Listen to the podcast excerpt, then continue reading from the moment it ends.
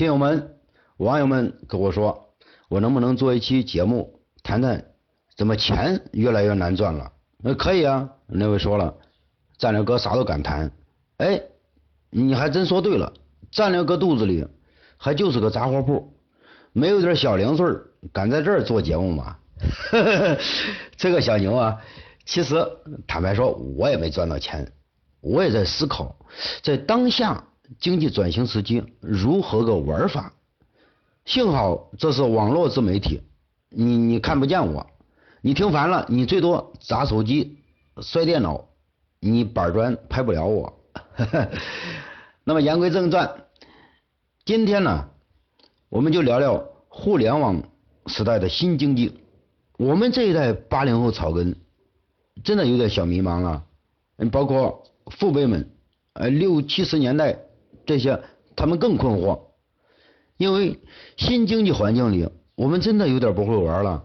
人人都在喊钱难赚，有抱怨市场不景气，有埋怨贷款不好弄，有的直接说这行业不行了，形势不好。可是我们看人家现在崛起的新富豪，很多都是七零后、八零后，甚至有亿万的九零后，而且大部分都是互联网相关行业起家。例如，美国的扎克伯格，Facebook 的创始人；中国的陈欧，聚美优品的创始人；张小龙，微信支付等等，都是几十亿、上百亿的八零后。有很多都来自草根出身的，并不是像那个国民老公什么的王思聪，那人家老爹就有钱，嗯，他就随便造去呗，随便拜。你现在就连。当初做淘宝的小商贩，你现在几千万的大有人在。如果现在还有人说网上那玩意儿全骗人的，得了，这个就是你没赚到钱的理由。最近做自媒体很火的一个逻辑思维，运营一年多，融资十三亿。虽然我也姓罗，但我这罗跟人家罗比起来，就是小罗见大罗，我得往厕所躲。我们这一代苦逼，辛辛苦苦赚不到一个保命钱，人家玩玩脑子，动动嘴皮子就弄几十亿，你说这上哪说理去？你就把老习找来，他也不给你评这个理。给伙计伙计们举一个活生生的例子吧。我有一朋友，他爸爸开建筑机械厂，算是呃六零后七零后那一代。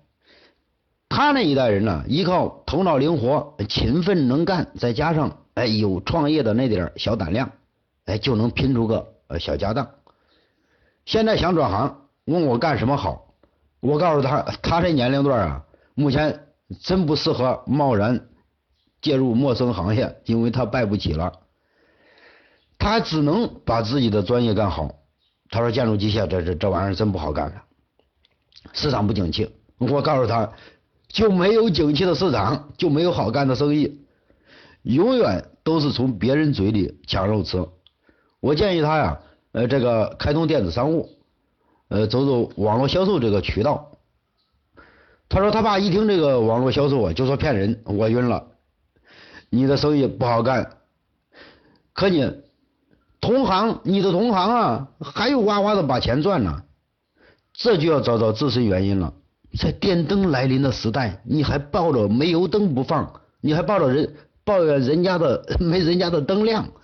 你说你这不找抽吗？你，人家如今机关枪、大炮、机械化部队，你还拿着大刀片子跟人家拼，你不死，上帝都得死。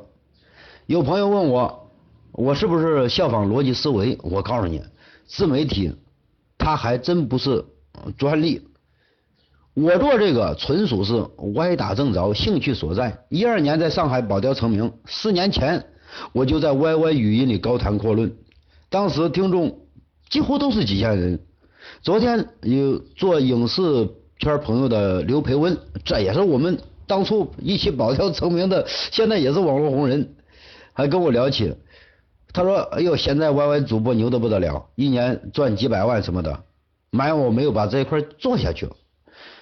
一说实话，要不是应广大爱国朋友们呼声，这玩意儿我真不玩了，省得天天被老父亲骂我说我不不务正业，搞得他看不懂。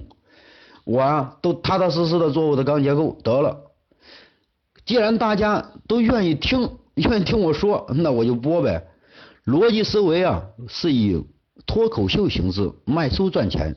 我学他，他卖书，我卖红书。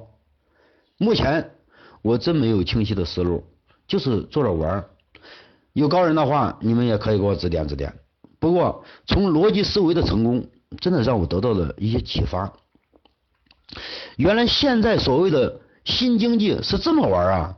我们传统的那种商业的资本积累是靠一砖一瓦的利润慢慢赚到的，是需要十几年或者几年这样的长期的积淀积累。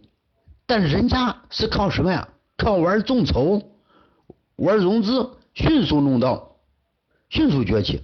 我们天天在想怎么把产品卖出去。人家天天想怎么把嘴皮子卖出去，把知识变成生产力。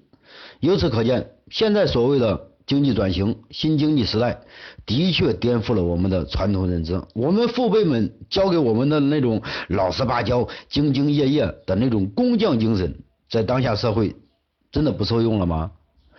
哎，你突发个奇想，他做个发财梦，结果弄不好，出去玩两年，还就是发财了。你说这事儿，由于这档节目呀，咱们就五分钟时间，朋友们要是感兴趣啊，咱们可以在战略哥呃说这个栏目里，嗯，有三十分钟，咱们好好聊聊这个话题。战略哥说是每周更新一期，这个栏目啊，咱们就是每天一句话，每天五分钟，呃，也欢迎朋友们关注我的微信公众号。还有我的微博、微信亲友团都可以加进来。我每天呢在微信公众号里给朋友们推送一条六十秒的语音，那是我当天最想给你说的一句话。呃，这个号啊我都不在这里公布了，避免有广告嫌疑。你百度战略哥就能找到我。谢谢朋友们。